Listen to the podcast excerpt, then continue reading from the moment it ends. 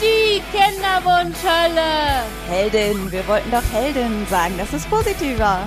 Ja, okay. Die Kinderwunschheldin. Hey, entspann dich doch mal, dann klappt das auch mit dem Baby.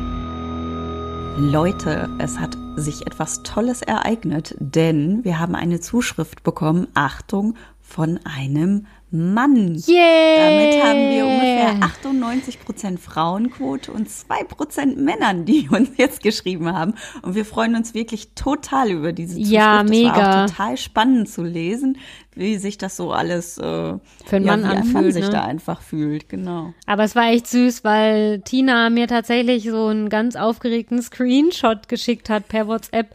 So, guck mal, ein Mann. Und dann habe ich natürlich auch erstmal geguckt und ausführlich gelesen. Wir haben noch, glaube ich, gar nicht geantwortet, oder? Auf jeden Fall, Nee, fall- nee, ich falls du das so jetzt darüber gefreut. Genau, also falls du das jetzt hörst, wir antworten dir auch noch persönlich. Es tut uns leid, dass wir es noch nicht gemacht haben, aber ich glaube, so lange ist die E-Mail jetzt auch noch gar nicht her, seit wir aufgezeichnet haben. Also es sind jetzt noch ein paar Tage, wo wir jetzt aufzeichnen, bis zu dem, wo es veröffentlicht wird. Also wenn der Podcast erscheint, jetzt diese Folge, wirst du vielleicht schon eine Antwort von uns haben. Ja, da bin ich mir sicher. Wir haben auch generell sehr viele Zuschriften per Mail bekommen, äh, wo ich, die ich zwar alle begeistert gelesen habe, aber ich bin noch nicht ganz dazu gekommen, allen zu antworten. Das muss ich so nacheinander noch machen. Ja, das stimmt. Du bist ja Das netterweise unsere Mailfee. Und vor ein paar Wochen, also jetzt im Moment ant- beantwortest du ja auch mehr Anfragen per, ähm, per äh, bei Instagram. Vor ein paar Wochen hat mir mal eine geschrieben, weil ich immer geantwortet hat, ob das irgendwie Zufall wäre oder wie oder was. Dann habe ich nur gesagt, ja, ich bin irgendwie meistens schneller. Also im Moment kann ich nur sagen, ist Tina immer schneller. Und dankenswerterweise beantwortet sie super viele Nachrichten. Aber ich bekomme dann auch ganz oft Screenshots und guck mal, was wir da wieder Nettes bekommen haben. Also vielen lieben Dank. Und genau durch so eine Zuschrift, beziehungsweise durch mehrere eigentlich, waren das relativ viele, ne? Sind wir auf das heutige Thema gekommen. Genau. Nämlich, wir wollen uns mal darüber unterhalten, was wir eigentlich haben alles untersuchen lassen, beziehungsweise wie eigentlich ganz genau unser Werdegang ist. Genau. Weil wir haben zwar viel über unseren Kinderwunsch jetzt immer geredet, aber nie so genau, was wir eigentlich genau gemacht haben, außer mega viel zu Und jetzt haben nicht nur heute ich mir eine Streberliste gemacht, jetzt hat Tina sich tatsächlich heute auch mal eine Streberliste gemacht, damit wir Yay. nichts vergessen. Und ich muss noch erzählen, ich habe heute auch einen Gast hier, aber es ist ein stummer Gast. Agatha oder was? ja, ich, also Überraschung, ich bin wegen Corona im Moment wieder hauptsächlich im Homeoffice, nicht gezwungenermaßen, sondern weil, also wir können, wenn wir wollen und ich äh, will, weil es jetzt irgendwie bei uns im Team auch ein paar Fälle gab und ich dann irgendwie sicherer finde, zu Hause zu arbeiten. Und der Kater, ich hatte heute ein paar Videokonferenzen, der findet so dermaßen geil, bei mir im Arm zu liegen, wenn ich eine Videokonferenz habe. Und jetzt hatte ich heute eine, wo ich nicht so eine aktive Rolle hatte, sondern ein paar Stunden zugehört habe. Und er lag ununterbrochen in meinem Arm und hat sich von mir kraulen lassen. Ja, ich sag's ehrlich, es war einfach nur mega schön. und jetzt habe ich ihn scheinbar zu viel gekrault. Jetzt liegt er nämlich hier ähm, in meinem Arbeitszimmer auf der Couch. Also falls sich nachher einer beschwert, weil er raus will, weil ich habe nämlich mal die Tür zugemacht, weil die zweite Katze, die ich habe, die begnügt sich nicht damit, neben meiner Tastatur zu liegen. Die liegt gerne auf der Tastatur. Und sie hat schon mehrfach geschafft, meinen Laptop neu zu starten. Und da wir das jetzt, glaube ich, bei der Podcastaufnahme gar nicht gebrauchen können, habe ich jetzt mal, die habe ich jetzt mal ausgesperrt, ja. Aber da er einfach mein nur Hund ruhig hier liegt. Ja, meinen Hund habe ich tatsächlich jetzt auch rausgeschmissen, weil mein Mann nämlich schon da ist. Äh, bei den letzten Folgen war der immer noch arbeiten, dann ist das kein Problem, dann liegt die hier ganz chillig auf der Couch. Aber wenn die weiß, da ist noch jemand äh, im Haus, dann muss ich ab und zu da ja mal vorbeigucken. Ja. Und das nervt dann schon, weil die Krallen ganz einfach ein bisschen lauter klickern. Ja, das stimmt. Aber ich muss ehrlich sagen, dass ich das gerade voll genieße. Oh, jetzt ist er wach geworden, hat gemerkt, dass ich rede. Der ist nämlich meistens so, der pennt, bis der merkt, dass ich irgendwie lauter rede, dann weiß er, dass ich eine Videokonferenz habe und dann kommt er, weil ich glaube, der spielt gerne noch. Also ungefähr alle Leute, die mit mir eine Videokonferenz machen, kennen den jetzt, weil er einmal durchs Bild rennt. naja, schade, dass wir keinen äh, Gesichtspod, äh, keinen Videopodcast haben, dann wäre es ja auch einfach nur ein Video. Naja. Ja, dann wäre jetzt direkt aufgefallen, dass mein Hund leider kein truppiges, äh, lustiges Flauschbällchen mehr ist, sondern leider ein Lama. Wurde rasiert. Ja, das Fell musste ab. Ich war ja jetzt. Wir reden heute über Intimrasur. Wie hast du deinen Hund rasiert? Ich war jetzt einfach die letzte Woche so krank und man muss diese Rasse einfach jeden Tag bürsten. Und ich bin da nicht mehr so zugekommen, bezieh beziehungsweise ich habe es auch ehrlich gesagt nicht mehr so ordentlich gemacht. Und irgendwann guckt er mich wirklich so an, so nach dem Motto, ich habe da Steinchen, du musst mal gucken. Oh. Da unter der Achsel. Ich habe die nicht rausgepult gekriegt und hinten am Popo war es ähnlich. Ja, und dann habe ich Popo-Rasur gemacht und dann sah das so scheiße aus. Dann habe ich erstmal meine Nachbarin angerufen, die ist Hundefriseurin. Ich so, ich muss sofort rüberkommen, mein Hund sieht schlimm aus. Und dann so, ja, ich hol schon mal den Rasierer raus. Mhm, jetzt ist sie ein kleines Lama. Aber ich finde ja, du hast mir immer noch kein Foto geschickt. Ich habe heute Morgen zu dir gesagt, schick mir mal ein Foto. Ja, ich finde ja, dass, sorry, also wir daran hören können, wir sitzen jetzt Corona, ganz Corona-konform nicht zusammen, sondern wir sitzen jeder an seinem eigenen. Ich habe mir gerade noch ein Deckchen übergelegt und ja, irgendwie sitzen wir jetzt wieder und, und toi toi toi, man will es noch nicht beschreien, die Internetverbindung ist im Moment noch super. Sag's nicht laut. Ja, Also ich hab's angeblich laut soll ich ja ne? ab morgen schnelles Internet Ja, toll. bekommen. Warum haben wir dann nicht morgen Abend aufgenommen?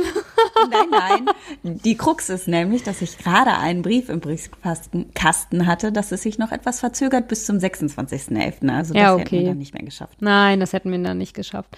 Also Und ich ich glaube, ich erzähle das auch schon seit zwei Podcast-Folgen, Ja. dass ich mal schnelles Internet bekomme. Ja, ja, aber es wird ja irgendwann noch kommen. Und ich kann ja schon mal zur Aktualität sagen, ich hatte ja eigentlich gehofft, dass ich bis zu dieser Folge jetzt schon mal was sagen kann, was irgendwie bei der Humangenetikerin, bei unserer besten Freundin der Humangenetikerin, wenn ihr jetzt diese Anspielung verstehen wollt, müsst ihr, glaube ich, zwei Folgen weiter vorne hören. Die Frau war einfach nicht so mega nett.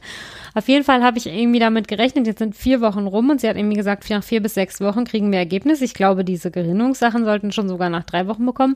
Überraschung, wir haben noch nichts gehört. Ich habe heute auch mal kurz überlegt, ob ich schon mal selber anrufen soll. So bescheuert wie die war, kann man da auch noch mal ein bisschen selber rumnerven. Naja, habe ich jetzt noch nicht gemacht, weil ich noch abwarte und ich habe ja irgendwie in zwei Wochen einen Termin von dem Immunologen. Aber jetzt sind wir schon mitten im Thema drin. Sollen wir nicht mal am Anfang anfangen, was man so am Anfang gemacht hat? Ich werfe Ja, mal das aber Du warst Stichwort. jetzt bei Aktualität. Ja, ich war bei Aktualität. Jetzt kommen wir mal, ich fange mal an und werfe mal als erstes das Wort Zyklusmonitoring in den Ring. Ja, genau. Das hat sehr lange gedauert, quasi. Das hört sich auch echt bescheuert Phase. an. Echt, war das bei dir lange? Ja, Bei mir hat das mal einen Zyklus lang der Frauenarzt gemacht. Ach so, ach, das meinst du? Ich dachte, selber tracken. Ach und so, nein, ja, das stimmt. Ja, das haben wir, das habe ich natürlich auch gemacht, ja, das stimmt. Wobei noch spannender ist es, ist eigentlich die Frage, wann wir genauer Untersuchungen haben machen lassen, weil uns das auch schon relativ viele gefragt haben. Stimmt. Und ich glaube, da können wir schon guten Gewissen sagen, so vor einem Jahr schickt euch der Frauenarzt fast immer weg. Es sei denn, ihr habt definitiv was. Oder man ist Also schon ihr über habt Schmerzen 35. Oder, so. oder man ist, ja. Also, oder Ende 30 meinetwegen. Aber ich meine, ich war schon, ich hatte nach einem halben Jahr oder sowas schon Hummeln im Hintern. Aber ich glaube tatsächlich, ich war dann auch erst nach einem Jahr im Kinderwunschzentrum. Ja, bei mir waren es jetzt dann fast eineinhalb Jahre, weil ich ja die Fehlgeburt dazwischen hatte. Mhm. Und dann eh ein halbes Jahr ausgesetzt habe. Und außerdem warst du ja gar nicht im Kinderwunschzentrum. Nee, aber beim Frauenarzt. Ja, ja, ich wollt's Frauenarzt nur hätte sagen. jetzt vor einem Jahr jetzt auch nichts gemacht. Ja. Definitiv. Ja, vor allen Dingen waren wir da ja auch einfach noch ne, nicht so alt wie jetzt. Mit meinen äh, 55, nein, ein Scherz. Auf jeden Fall, ich, mich wurde heute gefragt, wie alt ich bin, da muss ich ernsthaft nochmal überlegen. Aber 55 ist es nicht. Auf jeden Fall, genau, Zyklusmonitoring, also nachdem wir dieses ganze Gedöns mit den Hilfsmitteln und Ovulationstests und so, was ich jetzt alles weggeschmissen habe, nicht mehr, aber ich bekomme immer noch bei Instagram übrigens so Zyklusbeobachtungstools irgendwie angezeigt. Ich weiß nicht so genau, wo man sich die reinstecken muss und was man dann damit machen muss. Ich habe mir das dann nicht genauer angeguckt, aber ich bekomme sowas immer noch irgendwie angezeigt. Ja, und dann war ich tatsächlich beim, bei der Frauenärztin und die hat mal so einen Monat mit mir irgendwie Blut abgenommen, Überraschung. Und dann habe ich irgendwie, glaube ich, kurz vorm Eisprung irgendwie einen Ultraschall bekommen und dann irgendwie kurz danach, um zu gucken, ob das Ei tatsächlich gesprungen ist. Und dann wurde mir nochmal Blut abgenommen, um zu gucken, ob das irgendwie meine Hormonwerte zu passen. Und dabei war bei mir alles in Ordnung. Das hatte ich alles nicht. Ich überlege gerade. Stimmt, wir haben ja auch letztens noch mal eine Nachricht bekommen, was denn überhaupt bei uns beiden irgendwie oder vielleicht auch vor allen Dingen bei mir rausgefunden wurde, warum es nicht klappt. Dazu kann ich nur sagen, ja, wenn ich das mal wüsste. Man weiß es ja immer noch nicht. Es ist immer noch eine große neblige Glaskugel. Ja. Ja, nee, Zyklusbeobachtung, jetzt wo du das so gesagt hast, das hatte ich tatsächlich erst, als es dann ans Eingemachte gegangen ist mit Clomiphen. Hm. Dann Okay. wurde das nochmal ganz genau untersucht in Vorbereitung. Aber Clomiphen kam äh, erst sehr spät äh, zum Zuge bei mir, aber das lag halt einfach an der Fehlgeburt dazwischen, wodurch das so verschoben war. Also die Fehlgeburt ist ja ohne Clomiphen entstanden, ne? Also die, das ja, die genau, Schwangerschaft. Deswegen, deswegen haben die auch viele Sachen, die bei dir untersucht worden sind, nie bei mir untersucht, weil die zum Beispiel gesagt haben, ja, nach einem halben Jahr sind sie ja natürlich schwanger geworden. Ja. Deswegen brauchen wir auch keine Bauchspiegelung Na toll. zu machen. Also dein Körper kann das immerhin, meiner nicht. Und sie haben auch damals Endometriose sofort ausgeschlossen, weil ich halt weder Schmerzen hatte, noch irgendwie lange Zyklen, noch sonst irgendwas, obwohl meine Mama End Endometriose hatte. Ist sowas vererbbar Aber- eigentlich? Keine Ahnung. Also ich hab's halt offenbar nicht. Insofern. Ich habe es kann das offenbar auch nicht, kann ich ja schon mal spoilern. Auch wenn ich zu Stein und Bein geschworen hätte, dass ich das habe, weil ich habe nämlich immer sehr starke Schmerzen, wenn ich meine Tage habe. Also im Moment ist es tatsächlich ein bisschen besser, aber es ist schon teilweise so, dass ich irgendwie, wenn ich keine Schmerzmittel nehme, gehe ich die Wände hoch. Ne? Und deswegen hätte Aber- ich damit gerechnet, dass ich Endometriose oder irgend sowas habe, aber tatsächlich habe ich keine. Und wie haben die das bei dir ausgeschlossen? Bauchspiegelung. Ach, ach. Womit wir jetzt auf bei dem äh, beim schon wir haben einen übersprungen. Soll ich jetzt mal noch mal das nächste sagen? Also nach, Aber warte, ich sag noch einmal kurz. Meine Mama ist trotz Endometriose einmal schwanger geworden. Und zwar mit mir. genau und das Ergebnis hört man hier gerade. also nach dem Zyklusmonitoring wurde meine Schilddrüse überprüft und ich sag's euch, das war auch irgendwie so ein, das ist auch so eine never-ending Story irgendwie, weil irgendwie konnte sich da so niemand so einen richtigen Reim drauf machen. Also dazu kann ich ja vielleicht mal Folgendes sagen. Ich habe mich da nämlich auch noch mal selber ein bisschen da drin belesen. Wenn man keinen Kinderwunsch hat und einfach ganz normal gerade lebt und irgendwie es einem gut geht, dann sind die Referenzwerte, also wie hoch der Schilddrüsenwert oder in welchem Bereich sich der bewegen darf, anders als wenn man einen Kinderwunsch hat. Wenn man irgendwie, dann ist der was weiß ich, also das ist jetzt erfunden, ich weiß das nicht, irgendwas von was weiß ich, 0 bis 5 oder so, keine Ahnung. Auf jeden Fall, wenn man aber einen Kinderwunsch hat, dann sollte die, dieser Schilddrüsenwert irgendwie bei 1 liegen. Und bei mir lag der nicht bei 1, bei mir lag der auf jeden Fall drüber. Und dann, ja, aber es war so ein, so, also dann habe ich irgendwie erst 25er L-Tyroxin bekommen, dann war es noch nicht genug, dann habe ich 50er bekommen, das war genau das Gegenteil. Da hatte ich mega Durchfall, das war auch richtig, Achtung, Wortwitz, scheiße. Und dann hat sich ein sehr schlauer Hausarzt irgendwie dann gesagt, ja, es gibt doch da noch andere Tabletten, es gibt doch irgendwie noch 88er Tabletten und dann teilen sie die einfach und jetzt nehme ich tatsächlich seit Jahren 44er. Ich wurde sogar mal zum Spezialisten überwiesen, weil die sich auf meine schwankenden Schilddrüsenwerte alle irgendwie keinen Reim machen durften. Ich habe schon wieder vergessen, wie dieser Schild Spezialist für die Schilddrüse hieß. Wir nennen ihn Schilddrüsenspezialist. Ja, aber ernsthaft, das war so ein Fachbegriff. Wie heißen die denn nochmal? Ja, egal. Auf jeden Fall war es dann irgendwie so nach dem, also ob ich dann, wie heißt denn diese, es gibt doch so spezielle Schilddrüsenerkrankungen, noch Hashimoto und sowas, ob ich irgendwie Hashimoto Genau. hätte. So, Sophia, genau. Hashimoto meinte ich doch. Echt? Also, Im Vorgespräch. Wir kamen nicht Der, drauf. vorhin Sophia immer nur so, untersucht ja, worden da gab es noch so eine Untersuchung, die bei mir gemacht wurde, die wurde bei dir doch auch gemacht. Ich so, alle möglichen Sachen aufgezählt. Nein, das nicht, nein, das nicht. Dann hat sie irgendwie noch zehn Minuten gegoogelt und kam auch nicht drauf. Also Überraschung, es war Hashimoto. Ja. Und dann war selbst der Spezialist so nach dem Motto, naja, kann sein, dass ihre Schilddrüse mal entzündet war, aber jetzt ist sie es jedenfalls nicht mehr. Ja, weil wissen wir jetzt auch nicht so genau. Da, also da kommt man sich auch manchmal ein bisschen veräppelt vor, so, ne? Und dann irgendwie so zehn Blutampullen später. Naja, jetzt nehme ich seit Jahren, dann, also seit zwei Jahren oder sowas, diese 44er da und damit geht's auch besser. Also ich schlafe dadurch auch besser. Also wenn ich wieder anfange, schlecht zu schlafen, dann weiß ich meistens, dass das mit den Schilddrüsen irgendwas nicht stimmt. Aber es hat sich jetzt eingependelt. Also ihr könnt, ich glaube, bei meinem letzten, bei meiner letzten Blutuntersuchung war der Wert nicht bei 1, sondern bei 1,6. Ist das dann schon zu hoch eigentlich wohl? Hm. Ich glaube, Schilddrüsenwerte ist so ein bisschen so dieses, wir finden nichts, komm, das liegt bestimmt daran, dass der Wert ein Tacken zu hoch ist, weil ich nämlich auch Schilddrüsenhormone nehmen musste in der, ähm, beim Kinderwunsch und jetzt halt auch in der Schwangerschaft. Und ich kenne so unfassbar viele Leute im Kinderwunsch, die Schilddrüsentabletten nehmen müssen. Jetzt weiß ich nicht, ob das einfach wirklich total wichtig ist oder ob das einfach so dieses ist, komm, nimm mal, es schadet ja nix, es muss um eins sein und je näher es an der Eins ist, desto besser. Ich fand das seltsam tröstlich, so nach dem Motto, oh Gott sei Dank, endlich haben sie was gefunden. Ich nehme jetzt diese Schilddrüsentabletten und dann werde ich ganz schnell schwanger. Ja, das hat bei mir auch nicht geklappt, aber zumindest ich schlafe ja dadurch besser, ne? Und irgendwie ja, keine Ahnung. Auf jeden Fall fühle ich mich insgesamt besser, wenn ich die nehme. Deswegen ist es auch okay. Ich nehme die dann auch. Aber ja, ich habe tatsächlich letztens auch noch bei einer bei Instagram gesehen, dass die jetzt durch den Kinderwunsch so viele Tabletten irgendwie nimmt, dass sie sich so ein Tablettendingens gekauft hat. Also wo man seine Tabletten so einsortiert. Wisst ihr, wie, wie eure Oma und Opa das immer hatten? Und ich habe das jetzt ernsthaft auch überlegt. Dafür, dass man in der Schwangerschaft angeblich keine Tabletten nehmen soll, nehme ich erstaunlich viele. Ja, Tabletten. ich habe so ein Ding jetzt schon seit Jahren, ne? Weil wenn ich da irgendwie drei verschiedene Tabletten, also so ist das irgendwie die Schilddrüsentablette, soll man ja auch eine halbe Stunde, bevor man was isst, morgens nehmen. Deswegen habe ich mir jetzt, und dann bin ich morgens ja viel zu müde, mir das irgendwie zusammen zu sortieren. Also ich nehme nämlich auch noch was anderes, das kann ich ja gleich noch erzählen. Auf jeden Fall, ähm, ja, habe ich dann einfach morgens diesen Tablettenteiler da neben mir stehen.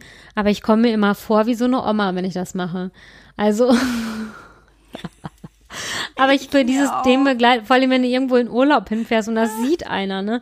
Dann denken die doch auch so irgendwie, was bist du schon so, also, ja, keine Ahnung, ich habe vor vielen Jahren für meinen Großonkel mal Tabletten zusammensortiert, weil der das halt selber nicht mehr so gut sehen konnte und dann habe ich genau so ein Ding befüllt, was ich jetzt benutze. Nein, ich glaube, der hatte das noch in morgens, mittags, abends, das habe ich ja nicht. Ich habe jetzt einfach nur so eins, wo so sieben Fächer drin sind. Aber da musste ich lachen, als ich das bei Instagram bei einer gesehen hat, so nach dem Motto, wozu mich der Kinderwunsch irgendwie getrieben hat, ne?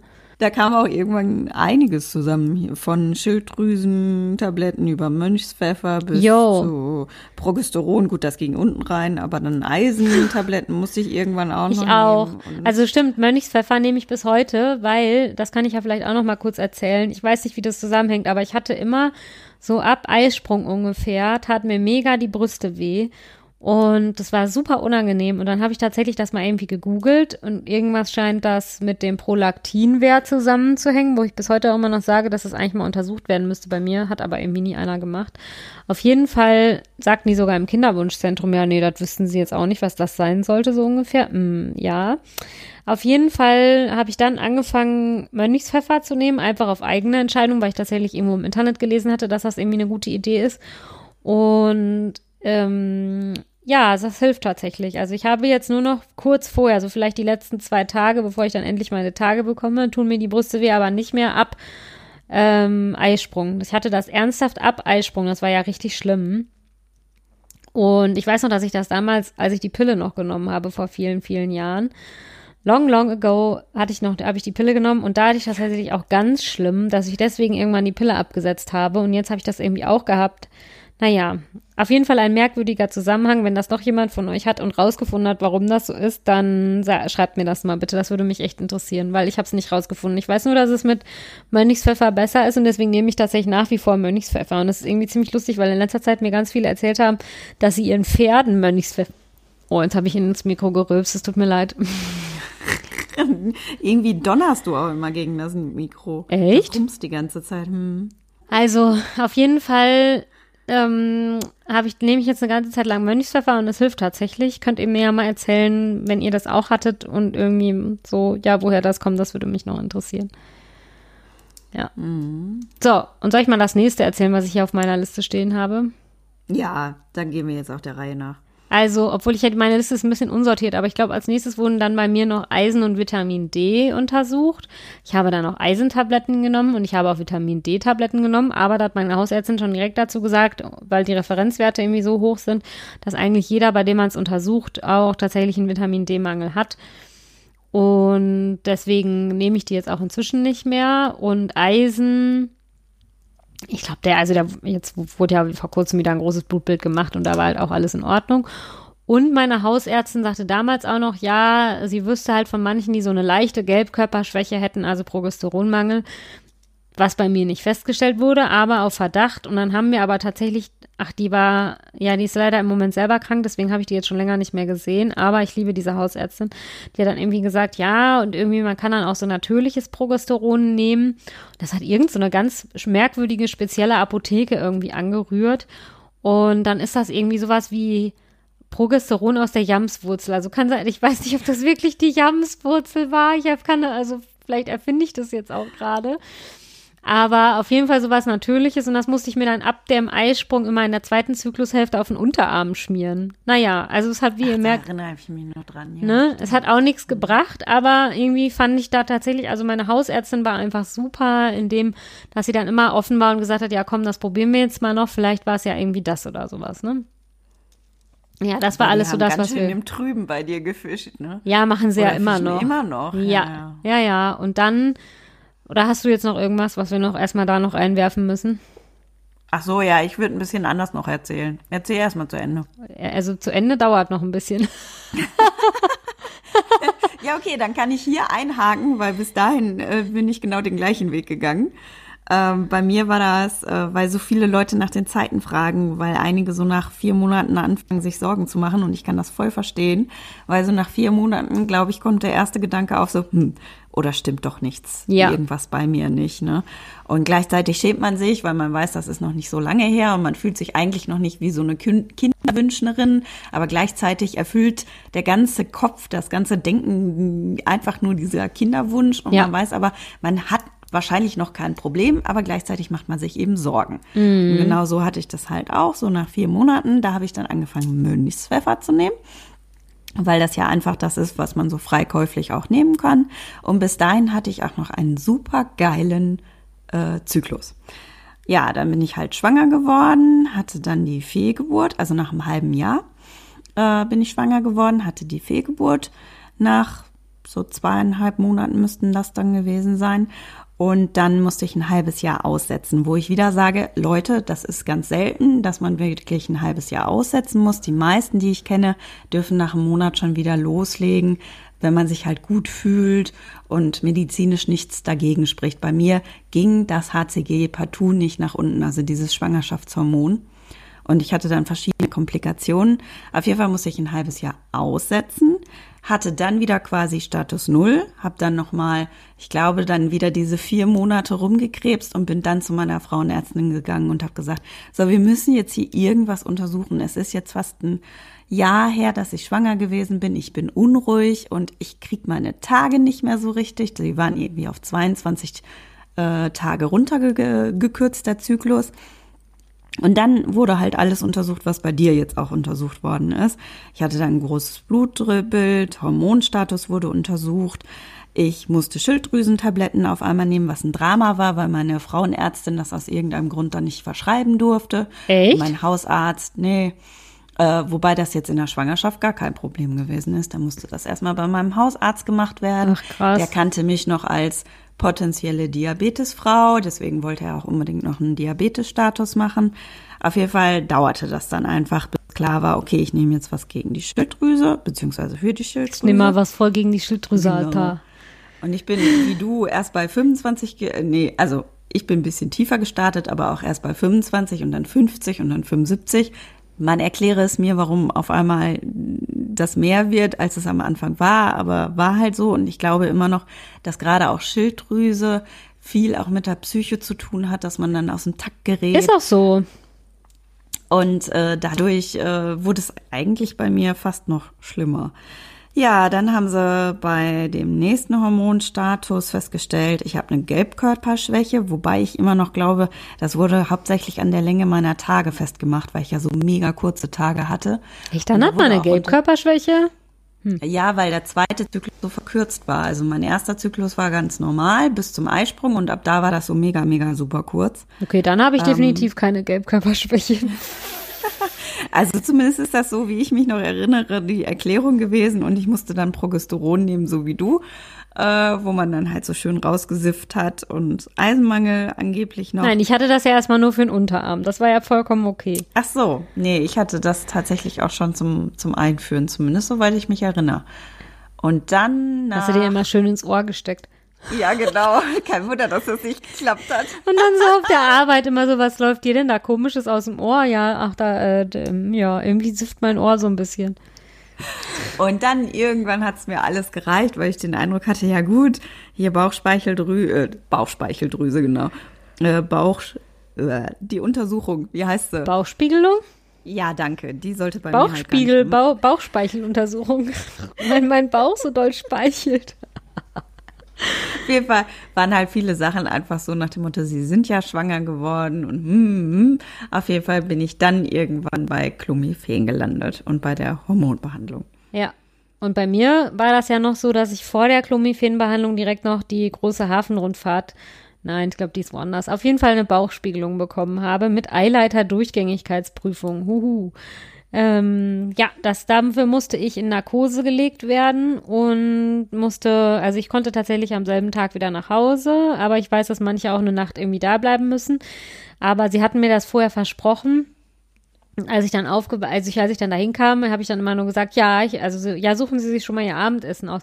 Nee, ich bin doch dann heute Abend gar nicht mehr hier und so. Auf jeden Fall überprüfen die bei der Bauchspiegelung, ob man Endometriose hat und würden dann entsprechend auch schon irgendeinen Herd entfernen. Und bei mir wurde Gott sei Dank kein Herd gefunden, nur ein Backofen. Heute ist Tag der schlechten Wortspiele, es tut mir leid. Auf jeden Fall habe ich kein Endometriose. Aber was bei mir festgestellt wurde, ist, dass der eine Eileiter mit der Beckenband verwachsen war. Ich weiß jetzt nicht mehr mehr welcher. Das heißt, ich hätte vorher, also der andere Eileiter war aber durchgängig und das haben die jetzt auch behoben. Die haben den irgendwie wieder an seinen eigenen Platz dahin, wo er hingehört, gemacht. Und danach war der andere wohl auch durchgängig. Also das heißt, ich hätte vorher schon nur jeden zweiten Monat schwanger werden können. Also insofern haben sie ja schon mal was bei mir gefunden. Aber es hat ja trotzdem nicht geklappt. Und ich meine, seitdem, die Bauchspülung ist jetzt, glaube ich, drei Jahre her oder so. Ja, gefühlt ist das eine Ewigkeit. Ne? Ja. Auf jeden Fall bin ich ja seitdem trotzdem nicht schwanger geworden. Also ich glaube jetzt nicht, dass es an dem einen Eileiter irgendwie gelegen hat. Und ähm, ja, ich weiß ja jetzt von vielen anderen, dass ihr so eine Gebärmutterbiopsie mit Killerzellen und sowas noch gemacht habt. Das habe ich nicht gemacht. Das hat mir auch damals keiner gesagt, dass es das gibt. Und da gebe ich jetzt ehrlich zu, das will ich jetzt nicht nochmal, weil jetzt hatte ich das ja schon. Und ähm, ja, auf jeden Fall will ich nämlich deswegen jetzt nicht nochmal eine Biopsie irgendwie machen lassen. Aber vielleicht hätte man das damals in einem Aufwasch machen können, aber ich wusste nicht, dass das geht. Naja. Oh, wir müssen übrigens zwischendurch unsere Werbeeinblendung beziehungsweise unseren Haftungsausschuss erklären. Alles, was Sie hier hören, ist kein medizinischer Rat, sondern genau. das ist alles nur aus Hörensagen, eigenen Erlebnissen und Erinnerungen zusammengestückelt. Bitte, bitte, bitte äh, ihr dürft es googeln, ihr dürft den Arzt danach fragen, aber handelt nicht danach. Oder äh, doch, Mönchspfeffer könnt ihr nehmen. Das ja, wobei es, glaube ich, auch wieder Ärzte gibt, die das verteufeln. Naja, ja, gut, das stimmt. auf jeden Fall wollte ich eigentlich nur damit sagen, irgendwie die Bauchspiegelung habe ich dann halt als nächstes machen lassen. Und ja, dabei ist irgendwie dann ja außer dieser verwachsene Eileiter, der jetzt wieder nicht mehr verwachsen ist, hoffentlich sei nicht wieder angewachsen. Auf jeden Fall. nee, auf jeden Fall genau, ist das ja dann noch bei mir gemacht worden und daraufhin, weil es dann mit der Clomiphen-Behandlung nicht geklappt hat, also ich hatte drei, also im Laufe der Jahre jetzt drei Clomiphen-Behandlungen und nach der zweiten allerdings schon hat uns das Kinderwunschzentrum dazu geraten, eine künstliche Befruchtung machen zu lassen und ich, ich wollte da das nicht. Böse. Mhm. Da warst du böse. Und vor allen Dingen, jetzt kommt's nämlich, weil also, wir haben nie im Kinderwunschzentrum darüber geredet, dass es ja quasi irgendwie einen Grund gibt, warum es bei uns nicht klappt. Sie wussten halt nichts. Und außer diesem einen verwachsenen Eileiter ist halt auch nichts rausgekommen. Aber dann haben die uns ein Schreiben für die Krankenkasse nach Hause geschickt, weil sie ja irgendwie so davon überzeugt waren, dass wir jetzt halt ähm, eine Kinder, also eine künstliche Befruchtung machen müssen. Und in diesem Schreiben stand irgendwie drin, ja, die Ursache für die Unfruchtbarkeit ist PCO bei der Frau. Und ich erstmal so, hä? So, was ist PCO überhaupt? Und wie wieso haben die mir das irgendwie nie gesagt? Ja, und dann habe ich da halt nochmal angerufen, weil ich das so merkwürdig fand, habe erstmal PCO gegoogelt. PCO, falls, es, falls ihr das nicht wisst, aber ehrlich gesagt, glaube ich, die meisten Kinderwunschfrauen wissen inzwischen und unser Mann und unser einer Quotenmann, der uns hoffentlich wieder zuhört, wissen, dass das für polyzystisches Ovarialsyndrom steht. Ich kann das immer nicht aussprechen. Ja. Polyzystisches Ovarialsyndrom. Auf jeden Fall irgendwie hat das irgendwas damit zu tun, dass die Eizellen wie an so einer Perlenschnur aufgereiht sind. Und ja, ich habe dann gegoogelt damals und so die typischen Symptome auch für PCO waren irgendwie starkes Übergewicht, mh, mm, was ich nicht habe und also definitiv nicht und irgendwie merkwürdiger Haarwuchs an, also Haarwuchs an merkwürdigen Stellen, was ich definitiv auch nicht habe. Also ich glaube, die paar Haare auf meinem großen Zeh zählen da jetzt nicht. und auf jeden Fall, ja, war ich dann irgendwie so total irritiert und dachte so, woher kommt denn diese Diagnose jetzt? Und ja, und dann habe ich da angerufen im Kinderwunschzentrum und war so, ja, ähm, Leute, so, irgendwie, es war nie die Rede davon, dass ich angeblich PCO habe, was soll das denn jetzt und so. Und dann hieß es irgendwie so, sie haben es nicht so deutlich gesagt, aber es kam so ein bisschen so raus, so, ja, wir mussten ja da irgendeinen Grund reinschreiben, dann haben wir den halt mal reingeschrieben, ne? Ja, und ganz ehrlich, PCO, das habe ich jetzt schon so oft gehört, dass es dann so der Notnagel ist quasi. Ja, ja wir haben nichts anderes gefunden, das ist wahrscheinlich PCO oder so. Ja, genau. Und jetzt muss ich hier mal eben an die Seite fahren und meinen Kater auf den Schoß nehmen, weil er nämlich auf den Schreibtisch auf das ganze Podcast-Equipment springen wollte. Ich kenne den. Und bevor der das jetzt macht, habe ich ihn mal eben hochgehoben. Also nicht wundern, ich bin gerade mit meinem Schreibtischstuhl hin und her gefahren. Ähm, ja, und irgendwie, die tun aber, also wir sind ja jetzt viele Jahre später immer noch in dem gleichen Kinderwunschzentrum in Behandlung und die tun immer noch so, als wäre ja bewiesen, dass ich PCO hätte und meinten irgendwie, also ich habe inzwischen auch mal gegoogelt, es gibt wohl auch einfach Frauen, die nicht so diese typischen Sachen irgendwie haben, sondern die einfach nur diese komischen Eizellen wie an so einer Perlenschnur irgendwie aufgereiht haben. Aber ja, also ehrlich gesagt habe ich das danach, auch weil ich dann so verunsichert war, noch tatsächlich beim Frauenarzt und beim Hausarzt angesprochen und habe auch noch, also sie haben dann zum Beispiel meinen Testosteronspiegel irgendwie bestimmt, der bei PCO-Frauen auch eher erhöht ist. Und das war bei mir alles ganz normal. Und sowohl Hausarzt als auch Frauenarzt haben gesagt, ganz ehrlich, sie haben das nicht. Aber womit ich ja quasi zum nächsten Thema komme, beim, bei dem, bei der Humangenetikerin bei meiner besten Freundin stellte sich irgendwie raus, dass man, dass es da wohl auch irgend so eine genetische Krankheit gibt, die wohl irgendwie mit, aber ich habe schon wieder vergessen, wie das heißt, AD irgendwas oder so, keine Ahnung. Und jetzt haben die das tatsächlich auch noch mal untersucht. Das Ergebnis habe ich ja jetzt noch nicht, aber ich bin ja mal gespannt. Hm. Wer weiß, vielleicht äh, bleiben Sie dran und erfahren Sie, ob ich vielleicht doch noch PCO habe. Aber naja, und nach der ganzen Geschichte sind ja dann erstmal Jahre ins Land irgendwie gegangen, also zwei, glaube ich, bevor wir dann jetzt dieses Jahr halt die künstliche Befruchtung haben machen lassen. Ja, ich glaube, man kann mit Fut und Recht sagen, du hattest die Schnauze voll. Ja, ich hatte so richtig die Schnauze voll und habe dann erstmal wollte ich dann gar nichts mehr irgendwie wissen und so. Und dann habe ich halt Anfang dieses Jahres nochmal eine Hormonbehandlung mit Clomiphen gemacht und es hat auch nicht geklappt. Und danach hatte ich ja so, war ich ja dann so, ja, mein Gott, jetzt machen wir halt eine künstliche Befruchtung. Wenn man überlegt, dass wir das dann irgendwie im Januar oder so überlegt haben oder im Februar und dass es dann irgendwie erst Ende August war, als wir es jetzt tatsächlich durchführen konnten wegen den ganzen Genehmigungen und sowas, hat das ja nochmal ewig gedauert. Mhm. Auf jeden Fall ja, dann hat die künstliche Befruchtung jetzt nicht geklappt und dann bin ich nochmal so ein bisschen hellhörig geworden und hatte dann eben erfahren, dass man so eine humangenetische Beratung machen kann und deswegen waren wir da. Und da wurde jetzt erstmal eine, wird jetzt halt eine, gerade eine Genanalyse gemacht, also ob irgendwie von meinem Gen irgendwas abgebrochen ist, ob ich mich bei irgendeiner der vielen Prügeleien in meiner Jugend so geprügelt habe, dass meine Gene das? jetzt kaputt sind. und das zweite, ob irgendwie eine Gerinnungsproblematik bei mir herrscht, das was weiß ich, mein Blut äh, ja zu doll gerinnt oder zu wenig gerinnt. Ich tippe eher auf zu wenig gerinnt, weil ich immer so schnell blaue Flecken kriege und so. Und was war das dritte, was da noch untersucht wurde? Ach nee, da wurde dann, glaube ich, gar nichts mehr untersucht. Das dritte war quasi dieses PCO-Dingen. Und ich war noch beim Diabetologen, weil es in meiner Familie, also PCO-Frauen haben auch oft Probleme mit der Insulinresistenz. Ich habe immer noch nicht so ganz verstanden, was das ist, aber ist ja auch scheißegal. Auf jeden Fall habe ich das auch nicht. Auch wenn es bei mir in der Familie Diabetiker gibt, habe ich, bin ich, ist der Kelch glücklicherweise bislang an mir vorübergegangen. Und ich habe noch von einer sehr lieben Hörerin den Tipp bekommen, zum Immunologen zu gehen, weil da wohl irgendwie untersucht wird, ob man eben zum Beispiel Killerzellen hat. Also man kann wohl, glaube ich, Killerzellen auch durch eine Blutuntersuchung feststellen und nicht nur durch eine Gebärmutterbiopsie.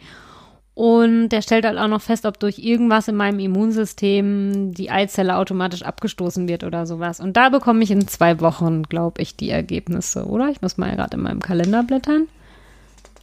Nee, ist ja schon nächste Woche. Uh, nächsten Montag. Uh, uh. Ja, toll.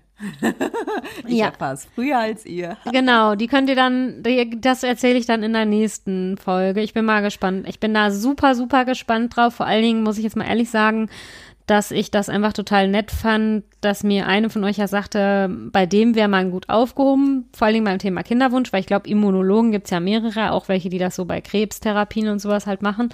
Aber dann einen zu finden, der sich jetzt speziell mit Kinderwunsch auskennt, ist ja manchmal auch ein bisschen schwierig. Deswegen fand ich das jetzt super nett, dass mir da die Hörerin geschrieben hat und den habe ich dann auch direkt kontaktiert, ja. Und ich bin mal gespannt, was der jetzt am Montag zu sagen hat. Ja. Da bin ich auch sehr gespannt. Mhm. Und ich glaube, Hörerin über das war es jetzt mal. Power. Das war jetzt. Jetzt habe ich alles erzählt, was ich untersuchen lassen habe, glaube ich. Ja, ich habe noch ein einzelnes Wort hier noch stehen. Welches? Zysten. Zysten. Stimmt. Ja, damals wurde noch äh, Ultraschall gemacht, ob ich nicht irgendwo eine Zyste habe. Und lustigerweise ähm, jetzt bei meiner zweiten Überraschungsschwangerschaft, wo wir es ja gar nicht drauf äh, angelegt haben, da hatte ich eine riesen dicke Zyste wohl und die ist auch immer noch da. Also sie ist immer noch nicht weggegangen, obwohl Ach, ich mir zwischendurch eingebildet habe, dass sie weggegangen ist. Aber da wurde ich auch noch mal auf den Kopf gestellt. Stimmt, ich hatte Anfang des Jahres, als wir mit der zweiten, äh, der dritten Clomiphen-Behandlung anfangen wollten, hatte ich auch eine Zyste. Und dann war es nämlich so, ja, entweder geht die jetzt von alleine weg oder sie nehmen irgendwelche Tabletten und dann habe ich auch irgendwelche Tabletten genommen. Ja. Und was ich ja auch noch mal erzählen muss, irgendwie, es wurde vom Kinderwunschzentrum tatsächlich auch noch als Indiz dafür genommen, dass ich ja PCO hätte. Dadurch, dass der Arzt ja irgendwie bei der Bauchspiegelung ja in den Befund reingeschrieben hätte, dass ich ja irgendwie so mega lange Zyklen irgendwie habe. Das habe ich noch mal nachgelesen. Ich glaube, alles unter 45 Tagen gilt als nicht so lang. Und ich habe aller spätestens, also maximal immer 35 Tage. Und sorry, aber 35 und 45 ist nochmal 10 Tage Unterschied. So, was wollt ihr denn von ja, mir? Total. Ne? Und mh, der hat da nämlich irgendwie, glaube ich, noch irgendeinen so einen Begriff reingeschrieben, wo ich auch immer nicht verstanden habe, was der heißt. Dann habe ich es mal irgendwann gegoogelt. Das heißt einfach nur, dass ich Schmerzen habe, während ich meine Tage habe. Ja, habe ich auch. Aber also von, sorry, regelmäßig 35 Tage. Also ich habe halt von PCO-Frauen gehört, die irgendwie nur zweimal im Jahr ihre Tage bekommen oder sowas. Und also sorry, ich habe spätestens alle 35 Tage, meistens sogar schon nach, also nach vier Wochen, irgendwie meine Tage. Da kann mir ja keiner erzählen, dass das irgendwie zu lang ist.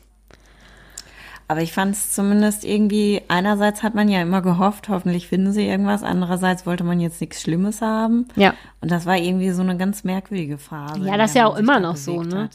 Also, Ja. guck mal, wenn die jetzt bei der Genanalyse irgendwie rausfinden würden, so ja, bei ihnen wird das auf keinen Fall irgendwie mal klappen. Also egal was passiert, bei ihm, sie haben sich in ihrer Jugend so viel geprügelt, das Gen ist jetzt unwiderruflich kaputt. Das hat eine Quetschung, eine Dauer. Ja, genau. Und es ist einfach abgebrochen, so wie so ein Zahn irgendwie oder so. Dann fände ich das natürlich schon irgendwie auch, also dann wäre es natürlich schon hart, weil man dann irgendwie so gar nichts mehr machen kann. Aber andererseits, ein bisschen denke ich mir jetzt auch, ja, ein bisschen Gewissheit wäre ja auch nicht schlecht, wenn man jetzt zumindest mal wüsste. Oder man wüsste halt zum Beispiel, was weiß ich, ja, das liegt jetzt irgendwie immunologisch gesehen an dem und dem, aber dann nehmen sie einfach Cortison während des nächsten Versuchs oder dies oder jenes und dann hat man einfach bessere Chancen. Ja, also ein bisschen ist es wieder immer dieses Gestörte, ein bisschen hoffe ich, dass sie was finden, was aber nicht so schlimm ist. Das hoffe ich auch. Ne? Oder ich weiß Zeit. jetzt nicht. Also wenn die jetzt halt sagen würden, okay, bei ihnen wird es niemals auf natürlichem Weg klappen, ich glaube, dann würde ich mich einfach nochmal verstärkt auf Adoptionslisten setzen lassen und sowas. Boah, irgendwie, ich glaube, das Schlimmste ist für mich immer diese Ungewissheit. Also ich bin jetzt irgendwie seit, also jetzt im sechsten Jahr, oder bin ich jetzt schon seit sechs Jahren oder seit fünf Jahren? Ernsthaft, ich habe schon wieder vergessen. Sechs Jahre? Sechs Jahre müsstest du jetzt sagen. Ja. Wir haben den Podcast jetzt schon eine ganze Weile. Ja, also sechs Jahre, glaube ich, mache ich das jetzt, den ganzen Quatsch hier. Auf jeden Fall so, man weiß halt immer noch nicht warum. Und ja, diese Ungewissheit finde ich irgendwie schon schlimm. Naja, Aber bei mir haben sie zum Beispiel nie herausgefunden, warum ich nach der Fehlgeburt äh, meine Tage nur noch so, ja, könnte jetzt meine Tage gewesen sein. Hm, weiß ich nicht so ganz, könnte sein. Hm, Das hat man auch nie so ganz herausgefunden, weil mein Hormonstatus eigentlich völlig in Ordnung war. Und unterschwellig habe ich dann immer so ein bisschen rausgehört nach dem Motto, sie müssen sich jetzt mal wieder entspannen. Ne? kommen Ja. so runter und machen sie autogenes Training, versuchen sie mal ein bisschen Yoga. Äh, Sie brauchen einfach wieder diesen Rhythmus, damit ihr ganzer Körper sich wieder einpendelt. Ich glaube tatsächlich, dass ein Teil daran stimmt. Man kann sich irgendwie wieder einpendeln. du machst Bluetooth-autogenes Training. Und wenn man Bitte? dann aber, du machst blutungsautogenes Training und wenn du dann irgendwie aber das zu, zu einer falschen Stelle machst, dann, dann spritzt es auf einmal aus dem Hals raus oder so.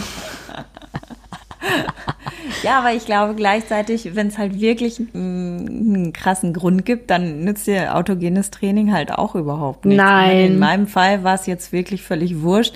Ich hatte das dann irgendwann einfach akzeptiert, dass ich meine Tage nur so, ja, könnte sein oder nicht und bin dann ja durch Zufall wieder schwanger geworden. Aber wenn ich jetzt wirklich, wirklich Kinderwunsch gehabt hätte, also wirklich dieses, ich möchte noch mal ein zweites Kind und ich leg's drauf an, das hätte mich, glaube ich, wahnsinnig gemacht, ja. dass ich da, dass man gar nicht wusste, was jetzt eigentlich war. Ja, ja. Also das kann bei mir nicht dran liegen. Ich habe sie immer, ich habe sehr stark meine Tage und also da kann ich jetzt nicht von einem Tröpfeln oder so reden. ja gut, ohne Clomiphen wäre es dann auch beim ersten Kind wahrscheinlich nichts geworden. Ne? Ja. Ich habe jetzt übrigens die Tage meinen Medikamentenschrank irgendwie aussortiert und habe super fröhlich das Clomiphen, was ich noch hatte, weggeworfen. Also egal was passiert, ich werde nie wieder eine Clomiphen-Behandlung machen.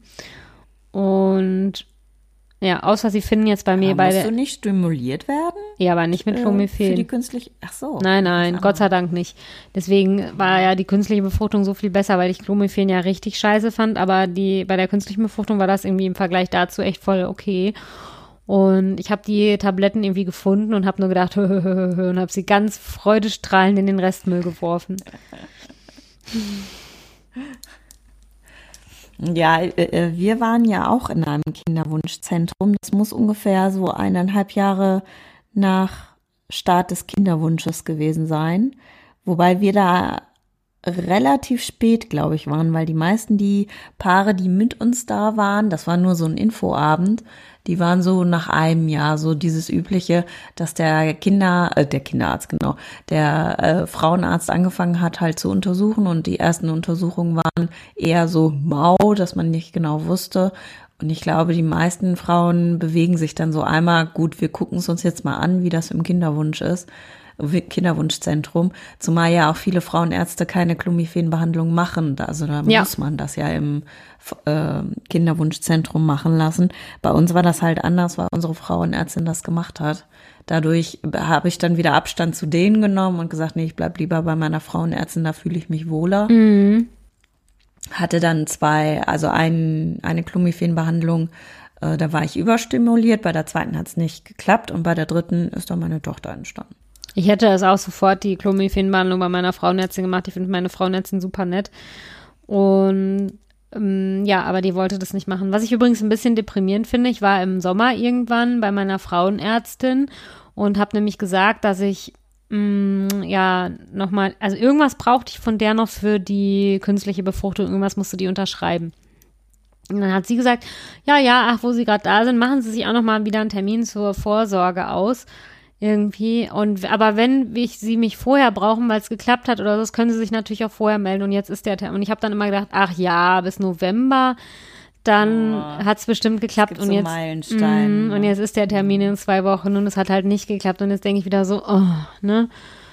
Oh, jetzt muss ich da wieder hingehen und sagen, nein, es hat übrigens schon wieder nicht geklappt.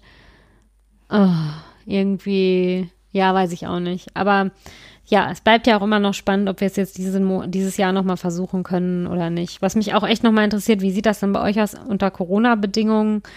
Macht ihr jetzt im Moment ganz normal weiter mit den geplanten künstlichen Befruchtungen oder macht ihr nicht? Also würdet ihr mir eher dazu raten, es jetzt diesen, dieses Jahr dann lieber sein zu lassen wegen Corona oder, also gut, vielleicht hat sich eher erledigt, weil es dann nicht vom Zyklus her nicht mehr klappt dieses Jahr, aber wenn jetzt irgendwie die Ergebnisse kämen bald alle, dann könnten wir ja vielleicht noch anfangen. Ja, ich bin gespannt. Also ich sehe es ja mittlerweile, du wartest schon so lange, worauf willst du jetzt auch noch zusätzlich? Ja, warten? ich wollte im Januar, bei meinem, mir ist es wieder eingefallen, 37. Geburtstag schwanger sein. Aber es ist ja auch ein mega Druck, den ich mir damit selber mache, ne? Ja, wobei ich glaube, du 37. Geburtstag und schwanger sein ist noch schöner als 37. Geburtstag und einen Picheln können.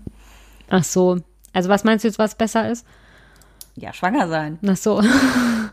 ja, aber stell mal, aber stell mal vor, ich mache den Versuch dann im Januar und dann ist um meinen Geburtstag rum klar, dass es nicht geklappt hat. Boah, das wäre doch auch richtig schlimm. Ja, das wäre, auf der anderen Seite wäre es immer richtig scheiße. Ja. Ich weiß es noch nicht und vielleicht wird mir die Entscheidung ja auch einfach abgenommen, ne? weil es dann irgendwie erst so geht, dass, ja, keine Ahnung. Also ich, ich kann ja jetzt im Moment eh nichts anderes machen, außer abwarten und äh, ganz viel Zyklusreiniger-Tee. Wie hieß der nochmal? den, den ich weggeschmissen habe. Nestreiniger-Tee trinken. Nein, ich habe heute tatsächlich mal wieder einen Kräutertee getrunken, aber keinen Zyklus, Nestreiniger, irgendwas Tee. So einen Scheiß trinke ich nicht mehr. Also ich kann leider sagen, es ist jetzt nicht so geil, schwanger in Corona-Zeiten zu sein. Ja. Weil ganz furchtbar viele Sachen schlichtweg äh, gecancelt werden.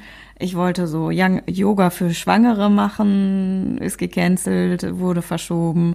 Mein Geburtsvorbereitungskurs für Erfahrene wurde gecancelt, der wird auch gar nicht mehr stattfinden. Stattdessen wurde ich jetzt in den Geburtsvorbereitungskurs für Neumamas gesteckt, was jetzt nicht so schlimm ist, aber da weiß ich mich, ich kann da überhaupt nichts erzählen. Ich will denen ja auch keine Angst machen. Mein Problem ist halt die panische Angst vor einer zweiten Geburt. Da kann ich aber nicht erzählen, was mir bei der ersten passiert ist. Nee, da, das stimmt. Äh, das fände ich selber ein bisschen scheiße, wenn ich die Erstmama wäre und dann sitzt da eine und erzählt, warum sie gerade Angst hat. Ich habe aber irgendwie gedacht, wenn man ein zweites Kind kriegt, muss man gar nicht mehr zum Geburtsvorbereitungskurs, weil dann weiß man doch schon, was man da erwartet, oder?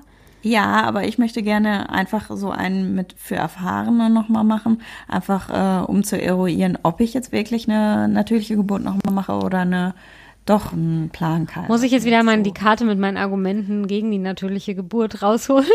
Ja, ich glaube, die kannst du stecken lassen, weil ich werde eine natürliche Geburt machen. Nein, da ja, ist noch nicht das ja, letzte ja. Wort gesprochen. Ja, ja, doch, doch, doch. Also Und, für alle, die äh, jetzt das erste Mal eingeschaltet haben, die erste natürliche Geburtsversuch von Tina war so blöd gelaufen alles, dass sie mir danach und jetzt auch noch mal ganz konkret das Versprechen abgenommen hat, sie davon abzuhalten, noch mal eine natürliche Geburt zu, zu versuchen, weil es einfach so scheiße gelaufen ist beim letzten Mal. Und mir ist das ja völlig egal, was sie für eine Geburt macht. Das kann ja jeder so machen, wie er das will. Auf jeden Fall komme ich jetzt gerade nur meiner Aufgabe nach, das, also die, das, das Versprechen, was ich dir gegeben habe, dich davon abzuhalten. Du hast mir das, als du noch nicht so voller Schwangerschaftshormone warst, das Versprechen abgenommen, dass ich dich unter auf jeden Fall davon abhalte, eine natürliche Geburt zu machen. Also ja, ich habe schon mal im Geist Urlaub eingereicht für den Geburtstermin und werde dann immer daneben stehen und immer nur sagen, nein, nein, los, holen Sie das Messer, geben Sie also die Narkose. Du musst jetzt ganz tapfer sein, weil wir haben ja extra diesen Podcast gemacht, äh, um über das Thema Kinderwunsch nicht esoterisch zu reden. Ja, und jetzt willst du was Esoterisches sagen. Zu erzählen, wie kacke sich das halt anfühlt und dass dieses autogenes Training, bla bla und entspannt euch und hört nochmal eine Musik und ihr müsst tief einatmen, dass uns das nichts bringt. Und genau auf diesem Trip sind jetzt gerade meine Hormone und ich als oh Kompagnons. Also das nächste Mal mache ich den Podcast einfach mit meinem Kater, weil du bist mir jetzt zu esoterisch geworden. Könnte aber ganz spannend werden, weil ich habe mir ein sehr esoterisches, wirklich sehr esoterisches Buch für die stille, schöne Geburt ohne Schmerzen Das ist doch jetzt gekauft. ein Scherz, oder? Nein, nein, lass mich ausreden. Und die ersten 70 Seiten, da habe ich mich schon so geärgert, dass ich fünfmal abgebrochen habe und mir geschworen habe, dieses blöde Buch lese ich nicht weiter, weil ich da einfach von meiner Mentalität her nicht richtig bin. Aber dann habe ich mir wieder gedacht, komm, liest du erstmal nochmal weiter. Ich werde es jetzt zu Ende lesen, einfach weil ich den Eindruck habe, ich bin mir selber das jetzt schuldig, um herauszufinden, ob es nicht doch eine Möglichkeit wäre, für mich zur Ruhe zu kommen und weniger Angst vor dieser verflixten Geburt zu haben. Ich suche mir da mal die Artikel raus, die das Gegenteil sagen. Ich glaube aber, es wird auf ewig mein, mein Stachel in meinem Fleisch bleiben. Und deswegen glaube ich schon, ich muss das, diesen Weg jetzt einfach gehen. Aber wieso Stachel denn? Lesen. Das ist doch nicht irgendwie was, was man unbedingt in seinem Leben mal getan haben muss, eine natürliche Geburt, oder? Es fühlt sich tatsächlich so an, als ob ich es nie beendet hätte. Ja, gut, aber das, was du beendet hast, läuft da ja rum. Also. Ja, ja, ich kann ja, schon verstehen, ja. dass man manchmal, ich kann ja, ich bin ja wirklich die Expertin darin, Gefühle zu haben, die irgendwie merkwürdig sind. Deswegen alles gut. Äh, um, um das jetzt hier nochmal deutlich so deutlich zu machen, ich bin nicht per se gegen eine natürliche Geburt. Also ich bin an sich ganz persönlich schon eher so ein Verfechter von Kaiserschnitt, aber nur für mich persönlich. Jeder andere kann machen, was er will und kann irgendwie, ja, ne, also ich will da niemandem reinreden, außer dir und auch nur, weil du mir das Versprechen abgenommen hast. Ja, das weiß ich ja auch alles. Ähm, ich erzähl's nur hier, damit man meinen, meinen Beweggründengang jetzt so ein bisschen nachvollziehen kann, weil ich finde es auch so spannend, gerade weil wir den Podcast ja nicht esoterisch machen wollten und ich mich jetzt gerade so ein bisschen in diese Schiene bewege. Ja. Insofern bin ich gespannt, wie lange das anhält, dass ich das ausprobiere. Ich vermute, beim nächsten Mal erzähle ich, dass ich dieses Buch verbrannt habe. ich komme vorbei zur rituellen Verbrennung. Ja, ich glaube, wir müssen jetzt gleich mal Schluss machen. Der Kater ist schon wieder demonstrativ auf meinen Schreibtisch gesprungen und sagt, so, jetzt ist aber mal Feierabend und ich muss ihn gerade davon abhalten, auf der Tastatur rumzulaufen. Hör mal, das machst du doch sonst nicht. Schatzi, geh mal weg. Nein. So. Und deswegen würde ich mal sagen, in der nächsten Folge, wenn, also vielleicht hat ja noch mal unser einer toller Mann, der uns geschrieben hat, dass er, also vielleicht hat ja noch mal, meldet sich ja noch mal ein Mann, der Lust hat, irgendwie in unseren Podcast zu kommen. Und ansonsten hoffe ich mal, dass wir nächste Woche über, nächste Woche, in zwei Wochen bei der nächsten Folge über Sachen, über aktuelle Sachen reden können, nämlich darüber, dass es bei mir hoffentlich was Neues zu berichten gibt. Ja. An was meine Gene jetzt leiden. Oh, der Kater. Oh, der Kater. Oh. In diesem Sinne, tschüss. Tschüss. Wenn ihr mitdiskutieren wollt, schreibt uns einfach eine E-Mail an info at kinderwunsch-heldinnen.de oder folgt uns bei Instagram oder Facebook. Bis bald.